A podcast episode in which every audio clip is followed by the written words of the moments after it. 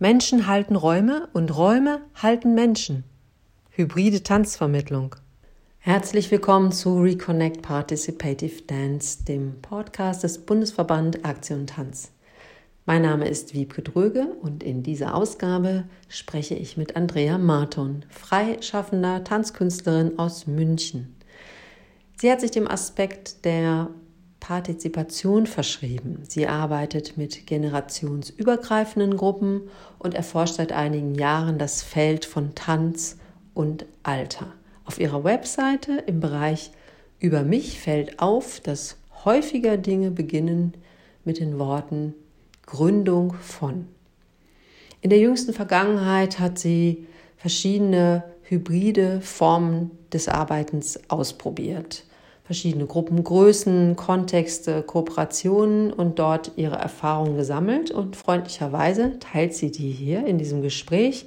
Und in dieser Ausgabe sprechen wir über Einstiegsmomente und Anlässe für hybrides Arbeiten, über technische Grundausstattung für mobile Tanztätigkeiten, wann es Sinn macht, sich äh, personell Support zu suchen und natürlich auch mit anderen Honorarsätzen zu arbeiten, wir sprechen über Prioritätensetzung, über Self-Care und Workflow und darüber, wie bei all der Technik der Körper bewusst bleiben kann. Viel Spaß beim Lauschen. Sag mal, Andrea, was war eigentlich dein Einstiegsmoment zu entscheiden, ich wage das jetzt mal mit dem Hybriden? Das kam eigentlich jetzt im Herbst 2021, als wieder die Zahlen hochgingen. Ich arbeite ja auch mit durchaus ähm, den sogenannten vulnerablen Menschen unserer Gesellschaft, also älteren Menschen und Menschen mit Beeinträchtigungen. Und dann kam von deren Seite der Wunsch, ob wir nicht wieder in Zoom gehen wollen. Und gleichzeitig gab es Leute, die gesagt haben, oh Gott, nee, wir können doch noch, lass uns weiterarbeiten. Und dann war ich eigentlich schnell an dem Punkt, dass ich gesagt habe, okay, ihr seid mit mir durch Zoom Tanzvermittlung gegangen, wir probieren das jetzt hybrid. So habe ich im September, Oktober 2021 begonnen, ähm, hybrid zu arbeiten. Das heißt, im Raum mit Menschen und einzelnen Menschen zugeschaltet über Zoom. Okay, wie das so im Einzelnen aussieht, das wollen wir ja später besprechen. Mich würde jetzt noch interessieren, gibt es irgendwas, was dich wirklich auch daran reizt, zusätzlich zu dieser, ja, zu dieser Notwendigkeit oder dass du merkst, es war einfach so ein bisschen so Teil des Prozesses zu sagen, okay, ich gehe jetzt auch, um Partizipation möglich zu machen, darauf ein? Also ein Punkt ist tatsächlich schon das, was du sagst, ähm, wahrzunehmen, dass man durch ein hybrides Angebot ähm, Zugänge schafft. Also gerade in einem meiner Angebote Tanz inklusive nennt sich das wahrzunehmen, dass wirklich Menschen dankbar dafür sind, dass sie übers Digitale sich zuschalten können. Das war eigentlich für mich das erste Aha-Erleben. Und das andere ist, dass ich arbeite partizipativ, aber ich arbeite auch in gestalterische Prozesse. Das heißt, ich arbeite an Stücken, ich arbeite an Themen und es ist immer wieder auch frustrierend in der Vergangenheit gewesen, dass dass Lücken entstehen, dass Leute nicht kommen, weil sie krank sind oder weil irgendwas ist. Und ich stelle jetzt zum Beispiel fest, dass, ich meine, wir haben immer wieder die Situation Quarantäne oder leichter Verlauf von Corona mhm. oder mir geht es heute nicht so gut, ich weiß gar nicht, ob ich überhaupt kommen soll. So, dann öffne ich den digitalen Raum. Also es, ich schalte die Leute dazu und ich kann in diesem Prozess weiterarbeiten. Ich denke nicht, schade, jetzt sind die und die heute nicht da, fangen wir nächste Woche an der gleichen Stelle an, sondern ich habe deutlich weniger Lücken. Es entstehen im Prozess weniger Lücken dadurch, dass ich es möglich mache, dass Einzelne auch von zu Hause mit im Prozess bleiben können. Super spannend.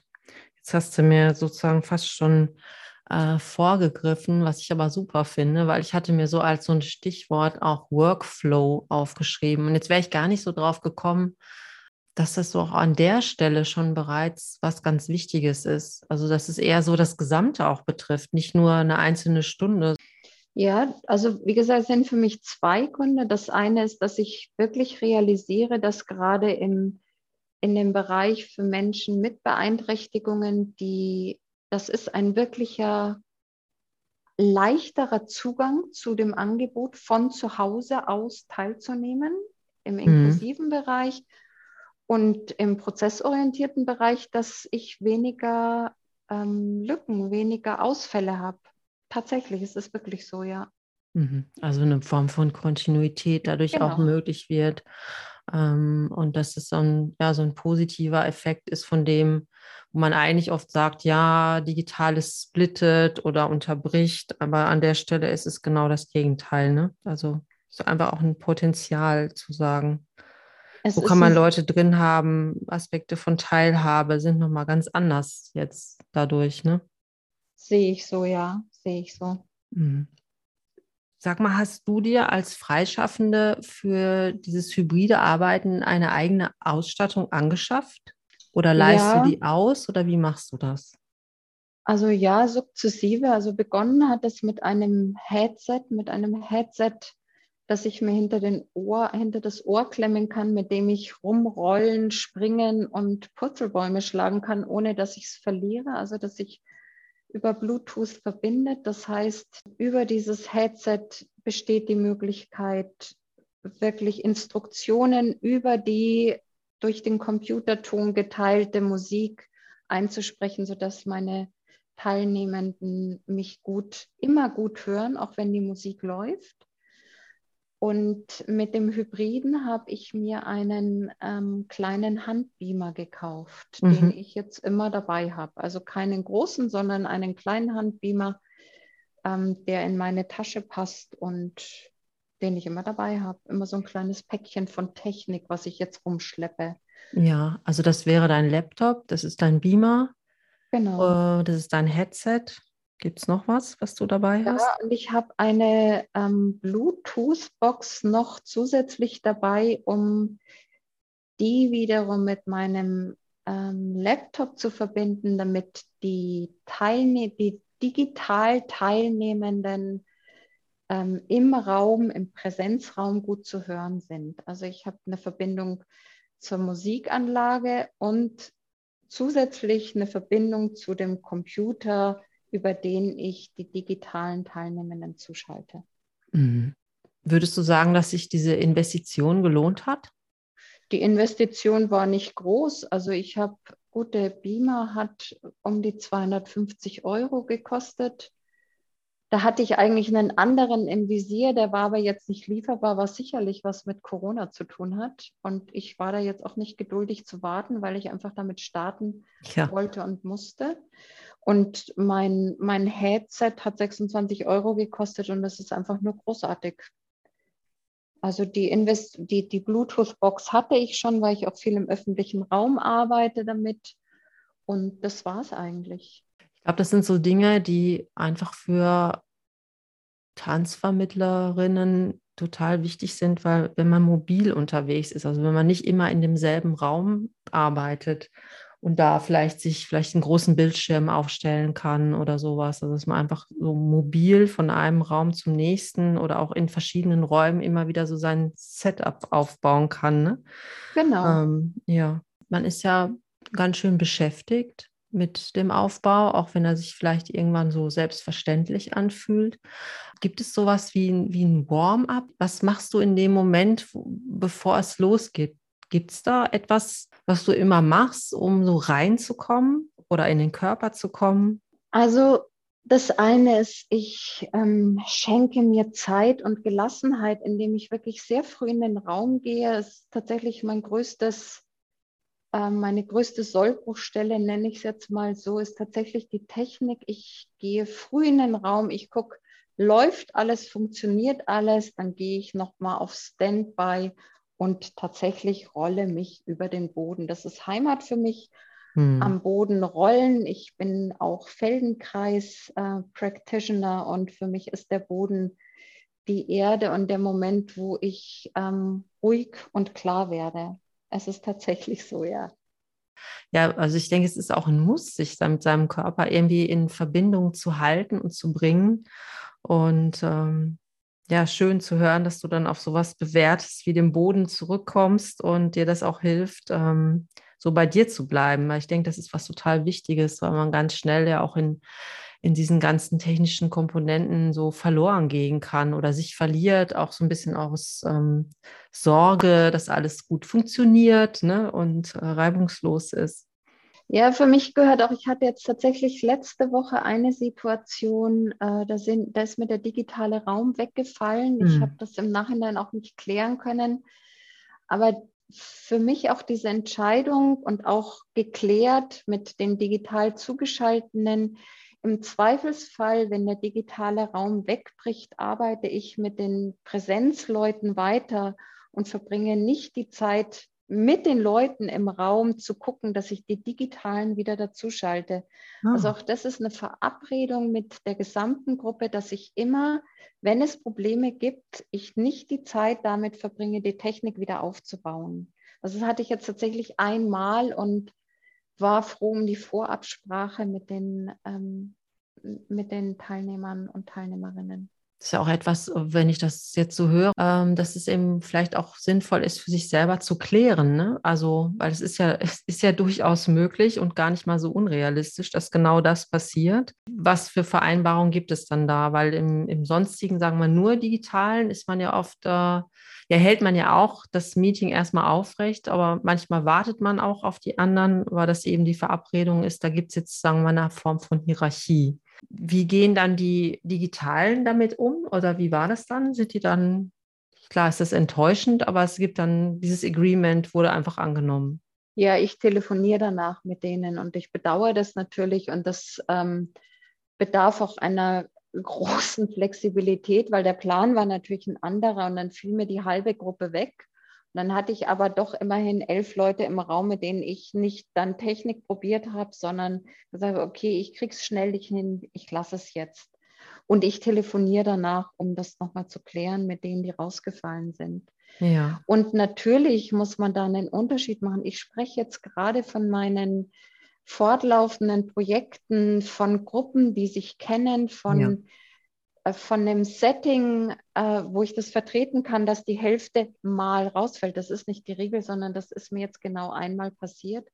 Anders ist es, wenn man eine große Veranstaltung hat, da habe ich dann auch wirklich einen technischen Support. Wenn, wenn es eine Veranstaltung ist, die darauf aufbaut, dass sie primär eine Hybride ist und nicht eine hybride, ein, ein hybrides Zusatzangebot ist, dann mhm. sorge ich auch dafür, dass ich einen technischen Support habe, so wie wir das zum Beispiel bei XXL hatten. Mhm. Mhm. Dann ist es auch nicht mein Job zu gucken, dass die Verbindung stabil ist und dass die Technik funktioniert, sondern da zahle ich Menschen, die genau das können und wissen, wie sie es machen. Ja. Ich bin immer noch Tanzschaffende und nicht Technikerin. Ja, und das ist ähm, das, was du beschreibst, ist, glaube ich, was wirklich neu ähm, zur Arbeit dazugekommen ist. Also nicht nur der Umgang mit Technik, sondern tatsächlich vom Kontext abhängige Entscheidungen zu treffen, ähm, was hat Priorität, ähm, brauche ich ähm, Unterstützung durch eine weitere oder sogar mehrere Personen.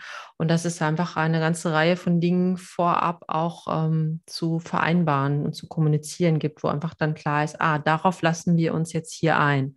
Oder wenn das passiert, dann ähm, wird so und so entschieden.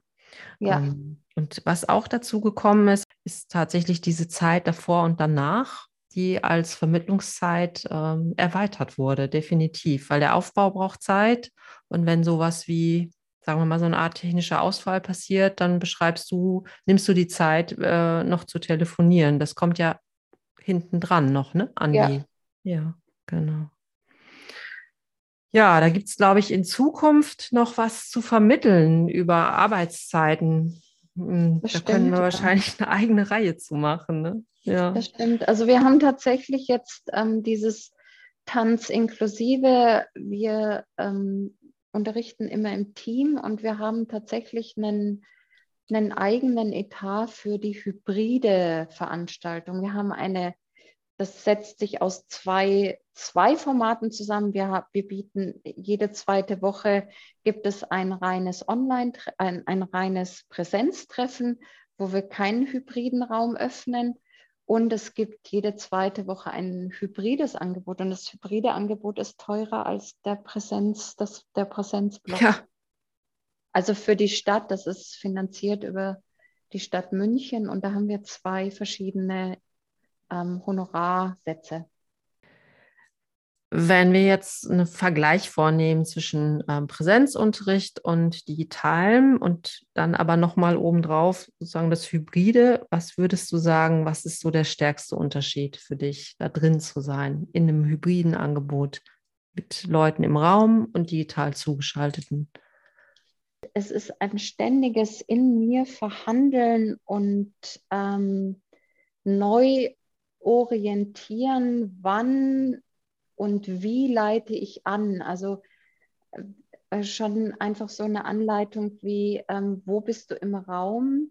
Sind ja zwei Dimensionen, ob ich mit mhm. einer Gruppe einen Raum teile oder ob wir eine Gruppe und viele weitere Räume sind. Also ich muss ständig präsent haben, dass wir verschiedene Realitäten, in verschiedenen Realitäten sind. Und ähm, auch methodisch ist es natürlich vollkommen anders, ob ich Menschen in einem Raum miteinander dialogisch arbeiten lasse oder über einen Präsenzraum ins Digitale. Und ähm, ich finde es sehr reizvoll. Ich ähm, bin auch ein neugieriger Mensch und probiere viel aus. Und ich habe auch sehr tolle Leute, die mit mir zusammen ausprobieren und wissen, dass ich da auch unterwegs bin. Aber als Resultat muss ich sagen, dass ich es unfassbar viel anstrengender finde, hybrid zu arbeiten, durch dieses sich ständig neu ähm, positionieren, gedanklich, physisch in meiner Ansprache, immer diese zwei Ebenen präsent zu haben und in den Dialog zu bringen. Ja, das kann ich mir gut vorstellen. Das ist ja auch wie so ein Aufmerksamkeitstraining von einer Form von Aufmerksamkeitsleistung eigentlich, die man überhaupt nicht gewohnt ist und die, sagen wir mal, auf erster, beim ersten Anschauen dem Tanz erstmal gar nicht so zuträglich ist. Weil so, man geht ja sonst oft sehr stark auch mit in den eigenen Körper, nimmt da warm, äh, wahr, was jetzt gerade ist, geht in die Atmosphäre des Raums und kommt dann auch so zu intuitiven Entscheidungen. Und jetzt gibt es plötzlich so ständig so ein On-Off von Aufmerksamkeiten ich weiß, das werden wir wahrscheinlich erst in einem Jahr oder so wissen, ob es da so einen Trainingseffekt gibt, ob es da vielleicht irgendwie eine mhm. Erleichterung gibt tatsächlich, ähm, dass sich das Wahrnehmungssystem ein wenig daran gewöhnen kann. Ähm, ähm also das eine ist meine eigene Perspektive als Tanzvermittelnde. Mhm. Das andere ist auch für die TeilnehmerInnen diese unterschiedliche Ansprache, also dass ich dann auch, ähm, ich arbeite ja gerade im digitalen, arbeite ich ganz bewusst damit, dass wir in ähm, möblierten Räumen sind, in Räumen, in denen wir sonst wohnen. Ich nutze mhm. das Mobiliar, was ich ja jetzt zum Beispiel im Tanzraum kaum oder gar nicht habe. Und ich bringe in meiner Anleitung teilweise auch sowas, und wenn du hast, dann benutze das Sofa und mh, es, es, es schließt auch, manche Anleitungen schließen immer einen Teil der Gruppe aus. Vielleicht verändere ich das auch, aber an dem Punkt bin ich gerade, dass ich eigentlich ähm, immer wieder auch mit Möglichkeiten und Unmöglichkeiten der einzelnen Teilnehmer arbeite. Ja, ja, aber mir kommt auch so ein bisschen der, ähm, ja, so dieses Diversität in den Kopf, weil also diese, den Möglichkeitsraum ähm, die ganze Zeit so präsent zu halten und eben diese Angebote, so wie du das jetzt beschreibst, die ähm, vermitteln ja auch oder halten eigentlich auch immer wieder diese aktuelle Situation präsent. Also wir sind eben in diesen verschiedenen Räumen und wir sind zusammen und wir haben im, im selben Moment gerade verschiedene Möglichkeiten zur Verfügung. Und das ist dann, wie du es beschreibst, so Teil der Vermittlung auch. Genau. Du hast das sozusagen in deinem Kopf. Ach ja, die haben ja das, die können darauf zurückgreifen. Und dann sprichst du die auf der Ebene an und die haben das jetzt nicht. Und dann, klar, wenn, wenn ich jetzt äh, nicht zu Hause bin, dann höre ich das, ähm, was die anderen jetzt für Möglichkeiten haben. Das muss ich natürlich als Teilnehmende auch verarbeiten. Aber so grundsätzlich finde ich es erstmal auch spannend, das mit äh, am Leben zu erhalten und nicht nur an die kleinste gemeinsame Schnittstelle zu gehen. Ja, genau. Ja. Ja. Ja, ich habe mich so ähm, in Vorbereitung auf das Thema, habe ich so gedacht, boah, mal gucken, was es alles so gibt, auch an Podcasts, Videos zu hybriden Arbeiten in der Arbeitswelt. Und da gibt es natürlich irre viel unter diesen Stichworten New Work und Zukunft der Arbeit. Und dann war ich doch auch überrascht, ähm, dass obwohl sowas wie hybride Konferenzen und so, ja, sowas ich schon seit Jahren im, im Büros oder so gemacht werden, sich doch auch alle ziemlich herausgefordert fühlen und auch sagen, wir müssen eigentlich wieder zur Basis zurück, weil vielleicht ist hybrides Arbeiten nicht nur eine, eine Krücke, sondern wir müssen plötzlich darüber nachdenken, dass uns das vielleicht wirklich als integraler Teil der Arbeit erhalten bleibt. Und dann gibt es eben so Stichworte wie Egalität, Integration, individuelle Zugangsmöglichkeiten. Also da fand ich plötzlich gab es so ähnliche Themen wie bei mhm. uns, ähm, nur dass wir sozusagen da schon viel länger unser Warm-up gemacht haben. Es ist interessant, das finde ich tatsächlich interessant, ja. Dann würde ich sagen, können wir hier vielleicht so eine kleine Zäsur machen und schon mal hinweisen auf unseren zweiten Gesprächsteil, den wir hiervon abkoppeln, wo wir uns mal in die Praxis hineinbegeben und auch gucken, was so verschiedene Formate von hybrider Vermittlung auch so an Herausforderungen mit sich bringen. Und da danke ich dir erstmal, Andrea. Bis dahin. Gerne.